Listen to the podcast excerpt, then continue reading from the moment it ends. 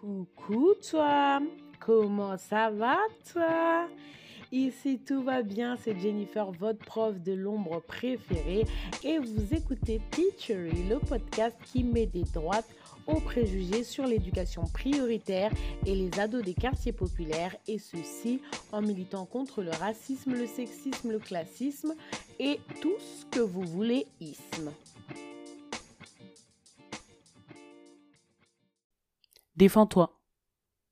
Quand un jeune est victime d'harcèlement scolaire, c'est la première idée qui nous vient à la tête. Je suis méga coupable de ce mode de pensée. Enfin, on parle de harcèlement, mais c'est un mot un peu fort pour de simples histoires de gosses, non? Et puis si c'est plus grave que ça, est-ce que deux ou trois gifles ne suffisent pas? Et puis s'il t'embête encore, on ira voir le directeur, c'est ça qu'on dit, non? Ces bandes, parce que oui, les tyrans ne viennent jamais seuls, elles s'en prennent aux faibles, mais au moment où tu décides de te rebeller, c'est terminé. On va pas se faire emmerder par des gamins, non mais oh là.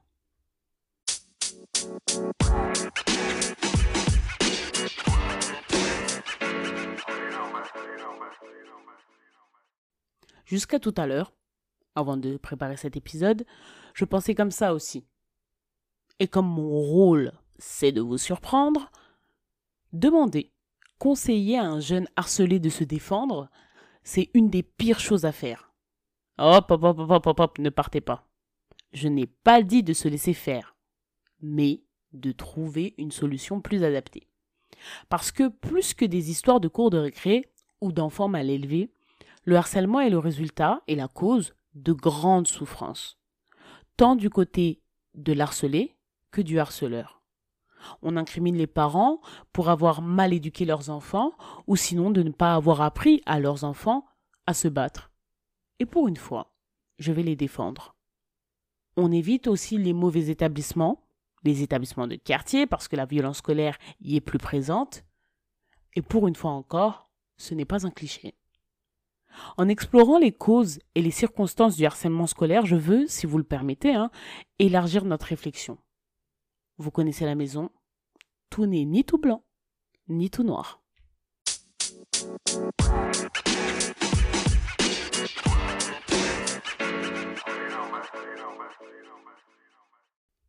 C'est parti. Définissons ce fléau, ce phénomène qui existe depuis des décennies et que nous connaissons malheureusement trop bien. Peter K. Smith définit le harcèlement comme une violence répétée, mais pas obligatoirement quotidienne, physique ou psychologique, perpétrée par un ou plusieurs élèves à l'encontre d'une victime qui ne peut se défendre car en position de faiblesse. Le harcèlement à l'école prend plusieurs formes. Un enfant ou une jeune personne est victime de bullying lorsqu'un autre enfant ou jeune ou groupe de jeunes se moque de lui ou l'insulte. Il s'agit aussi de bullying lorsqu'un enfant est menacé, battu, bousculé, enfermé dans une pièce, lorsqu'il reçoit des messages injurieux ou méchants, et ces situations durent. Il est difficile pour l'enfant ou la jeune personne en question de se défendre. Il peut donc s'agir d'agression physique, donc de bousculade, de coups de poing, de pied, de coupe de cheveux, d'agression verbale, d'insultes, de moqueries, de menaces, d'agression à caractère sexuel, des grimaces, des gestes obscènes, ou d'atteinte matérielle, des vols ou des dégradations d'objets. Petite minute euh, étymologie, bully vient du vieux néerlandais boele, je suis pas sûr de la prononciation, qui veut dire fanfaron. Bref, dans cette définition, ce qu'il faut retenir, c'est le caractère répété de la violence subie. Je ne vais pas faire durer le suspense, on va commencer par répondre à la question. Pourquoi c'est une mauvaise idée de dire à un élève victime de harcèlement de se défendre? D'abord, parce qu'il peut avoir des représailles. Comme je le disais avant, les bullies marchent en bande. On peut peut-être gagner en one-one, mais 8 contre 1, les chances de sortir d'une bagarre sans blessure s'amoindrissent. Mais surtout parce que c'est un discours culpabilisant pour un jeune déjà en souffrance. Une victime n'est jamais, jamais, je répète encore jamais, responsable des violences qu'elle subit. Lui dire de se défendre, c'est accuser l'élève, le rendre responsable de sa situation. Comme quand on dit à une jeune fille qu'elle s'est fait agresser parce qu'elle n'a pas crié. ou qu'elle a porté une jupe. Ce genre de remarques, ça me fait vomir, mais ce n'est pas le sujet. Il faut rappeler que les enfants harcelés ne comprennent pas ce qui leur arrive. Je vais essayer de faire court, mais le harcèlement survient quand le groupe harceleur perçoit une différence de la victime avec le groupe. Par exemple, un bon élève dans une classe faible et turbulente. Un jeune issu d'une autre région ou d'une autre culture. Ou ceux qui ont des traits de personnalité plus marqués, comme la timidité excessive ou une énergie débordante. On n'oublie pas les différences d'ordre physique ou mental. Les jeunes handicapés sont souvent pris pour cible. Et c'est bien connu, quand on est différent, on est rejeté, on est exclu. Ce qui se passe, c'est que le jeune ne comprend pas les réelles motivations de ses agresseurs. Soit il ne perçoit pas la différence à l'origine de cette mise à distance, soit il ne comprend pas en quoi sa particularité gêne. Il est difficile de se défendre quand on ne comprend pas pourquoi on nous attaque. L'incompréhension et la violence provoquent une terrible souffrance psychique qu'il faut prendre en compte. Un jeune, victime de harcèlement, se sent déjà déçu et honteux de n'avoir pu se défendre, coupable de ne pas avoir pu ou voulu alerter les adultes à temps, il perd confiance en lui et doute. Et nous, les adultes, avec nos gros sabots, on pense bien faire en lui disant Oh, défends-toi un peu. Bon, d'accord. Lui dire de se défendre et acheter des pattes d'ours, c'est une mauvaise idée. Et si les adultes intervenaient? Mauvaise idée encore une fois. Face à l'injustice, et encore plus les injustices qui concernent sa progéniture, nous, adultes, nous avons un syndrome de Zorro. J'ai inventé un. C'est une saine attitude, mais en matière de harcèlement, malheureusement, ce n'est pas totalement efficace. Un adulte qui vient à la rescousse augmente le sentiment d'impuissance chez une victime. Le message c'est tu n'es pas capable de t'en sortir tout seul, pour lui, mais aussi pour les brutes qui deviendront plus rusées dans le but de ne pas se faire prendre par les adultes. Des pédopsychiatres préconisent de dialoguer et d'accueillir les peurs de l'enfant et de les permettre de voir les choses différemment. Une fois notre pire cauchemar regardé dans les yeux, il devient moins épouvantable. Emmanuel Piquet, essayiste sur le harcèlement scolaire, nous donne quelques pistes sur la place de l'adulte et ou du parent dans ce contexte difficile.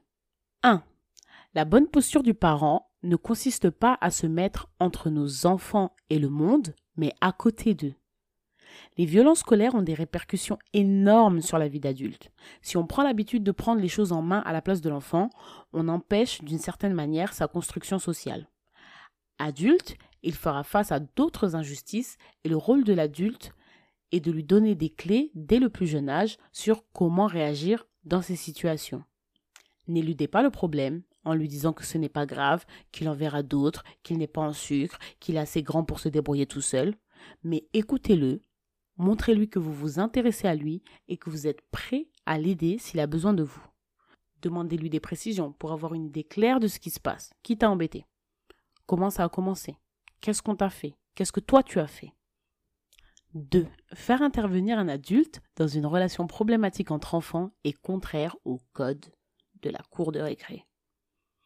Si quelqu'un t'embête, tu cours le dire à la maîtresse. Super, méga, hyper mauvaise idée. Ça donne à l'enfant fragilisé une identité de rapporteur. Et pas besoin d'avoir fait un doctorat en psychologie et sociologie pour savoir que ce n'est pas bon pour les relations sociales d'être une balance. Ceux qui rapportent à la maîtresse sont mal vus. Celui ou celle qui déroge à cette règle perd considérablement de sa popularité et ce bien avant le CM1. Ah oui, et même si c'est vous l'adulte qui fait la dénonciation, c'est nul aussi. Je sais qu'on est persuadé d'agir au mieux pour l'intérêt de l'enfant, et bien entendu, l'enseignante va intervenir. Mais du coup, elle va aussi confirmer l'étiquette de petite chose fragile qui ne sait pas se défendre toute seule et qui se plaint tout le temps aux yeux des autres élèves. Même si la situation se calme un moment, parce que les enfants agressifs ont été punis et qu'ils redoutent une autre sanction, les agressions reprennent souvent dès que l'attention de la maîtresse faiblit. D'ailleurs, en parlant de maîtresse, est-ce que vous saviez que même les enseignants peuvent être des harceleurs? Ça me tue de dire ça, mais on a juré de dire la vérité, toute la vérité, rien que la vérité. Un enseignant peut être violent, verbalement et psychologiquement, surtout envers les mauvais élèves. L'enseignant se sent en échec face à un élève qui résiste aux apprentissages et ça le renvoie à sa propre impuissance. Quand un individu se sent attaqué dans sa fonction, mis en cause dans ses capacités, des phénomènes de projection se développent. Grossièrement, qu'est-ce que ça veut dire? Je suis un professeur compétent, mais cet élève me met en défaut et doit être sanctionné pour cela. Bon, heureusement qu'on n'est pas tous comme ça, mais on est tous aveugles. C'est pas ça que vous pensez? Que si les adultes étaient plus vigilants, il y aurait moins de violences scolaires? Sans défendre ma profession, je veux aussi vous informer que les violences ont souvent lieu loin de nos regards. Dans la cour, dans les rangs, pendant les intercours, mais surtout dans les toilettes et sur Internet. Les harceleurs savent comment échapper à notre vigilance. Les groupes harceleurs prennent bien soin de ne jamais afficher ouvertement leurs pratiques parce qu'ils ont conscience que leurs actes sont répréhensibles. Oui, ils savent, mais les harceleurs sont aussi souffrants que leurs victimes. Je ne vais pas m'épancher sur le sujet parce que je ne veux pas vous perdre et je ne veux pas que vous ayez l'impression que je défends leurs agissements. Mais les maltraitants ne s'aiment pas. Ils ont un déficit dans leur estime d'eux-mêmes et c'est leur point commun avec les harcelés. Le déficit d'estime de soi peut conduire à adopter des comportements consistant à se rabaisser soi-même, mais aussi à rabaisser l'autre. Et pour eux aussi, ces comportements peuvent avoir des conséquences néfastes à l'âge adulte. Un maltraitant durant les années d'école va certainement connaître des problèmes avec la loi en tant qu'adulte. Les maltraitants chroniques ont plus de difficultés à développer des relations humaines positives une fois adultes.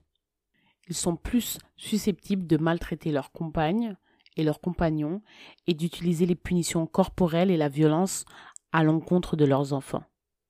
Une enquête de très longue durée, 40 ans, hein, a été menée en Angleterre par deux criminologues, David Farrington et Maria Toffy, et cette étude a montré sans l'ombre d'un doute que le risque de chômage ou de sous-emploi est très fort chez les agresseurs.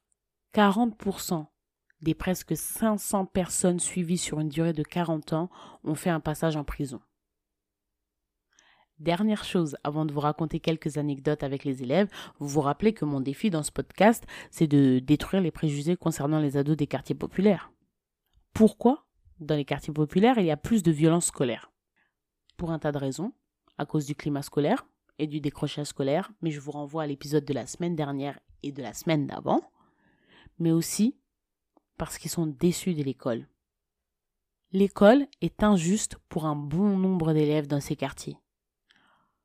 Quand le pouvoir de l'institution est ressenti comme arbitraire, lorsque les évaluations et les sanctions paraissent injustes, les élèves peuvent réagir soit en désertant dès que possible l'école, soit en adoptant des conduites de résistance ou d'opposition.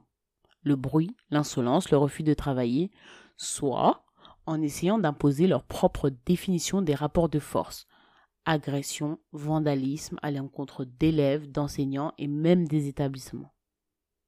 Cette violence, en fait, elle peut être le retournement de la violence sociale que subissent les jeunes de milieux populaires habitant dans des zones abandonnées. Elle renvoie au rejet de la place qui leur est réservée au sein de la société, celle de marginaux, d'assistés ou de délinquants. L'école devient alors le théâtre des conséquences de cette violence sociale et économique. En ce qui concerne le harcèlement, je ne me souviens que de trois histoires qui m'ont marqué dans ma courte carrière. Heureusement, parce que je ne suis pas sûr de mes capacités à gérer ce genre de situation. Première anecdote, première année d'enseignement. Je ne sais pas du tout si j'ai bien géré, alors euh, ne me jugez pas.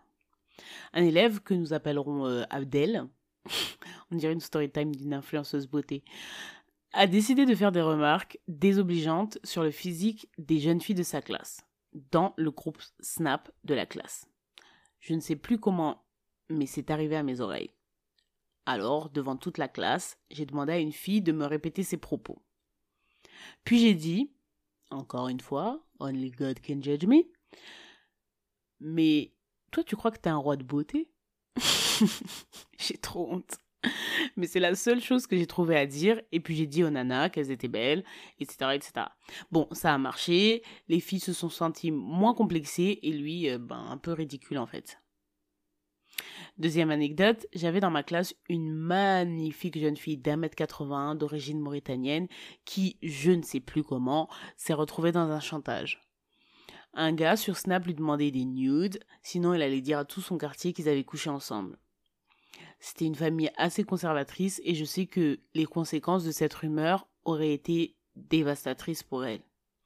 Elle est venue m'en parler et on a décidé de faire des captures d'écran de ces conversations.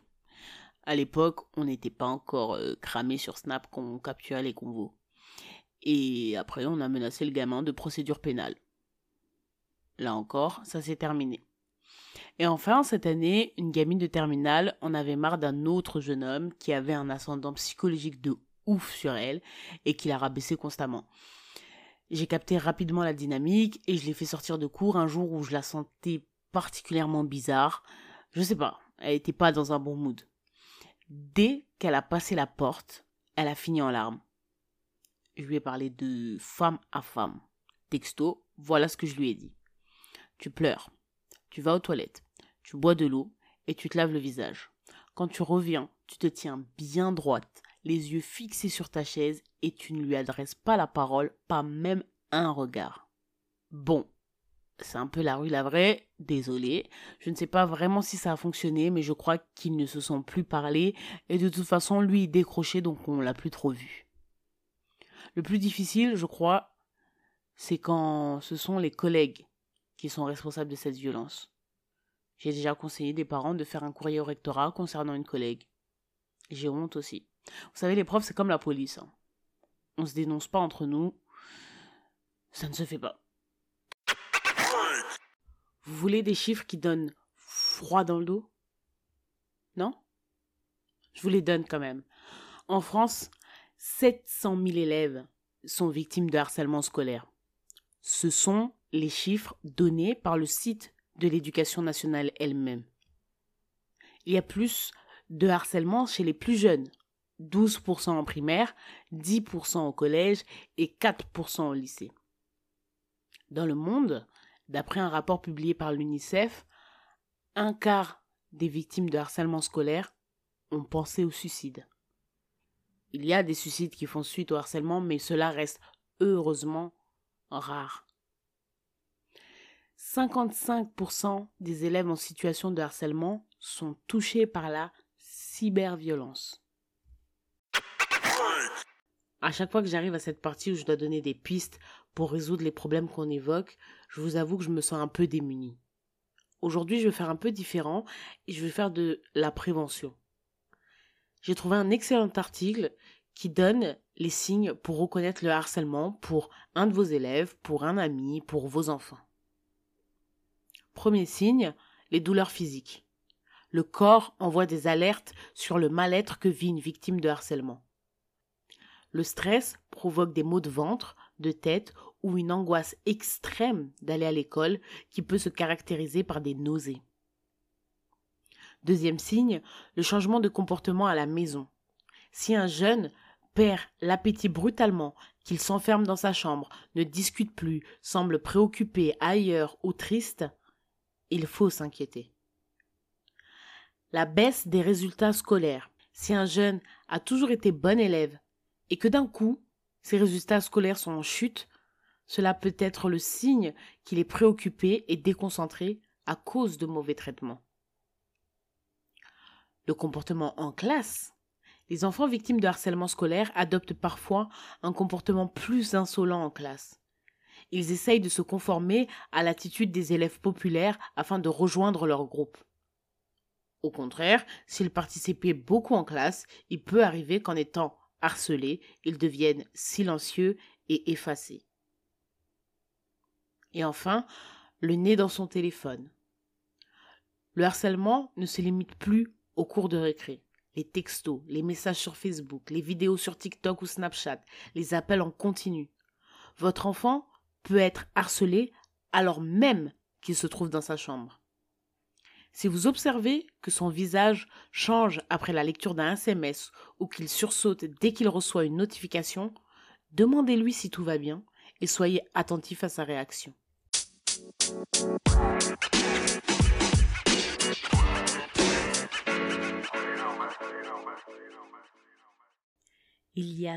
Tellement d'autres choses que j'aurais voulu vous dire à ce sujet, mais ça retourne assez les tripes comme ça, on va s'arrêter là. J'ai trouvé sur internet une page où France 2 a donné la parole aux harcelés et je n'ai même pas pu compter le nombre de témoignages. C'était des centaines et des centaines. La semaine prochaine, on parlera de... Pas de semaine prochaine, désolé les gars. Je me retrouve dans deux semaines. Je suis débordée par la préparation des cours. Et puis, ça vous donne l'occasion de rattraper les anciens épisodes que vous avez ratés. Si vous êtes sur le podcast pour la première fois, bienvenue. Et n'hésitez pas à vous abonner au podcast et sur Instagram et Twitter, arrobas-du8 teachery. Et puis, comme d'hab, on fait passer le mot à ses amis.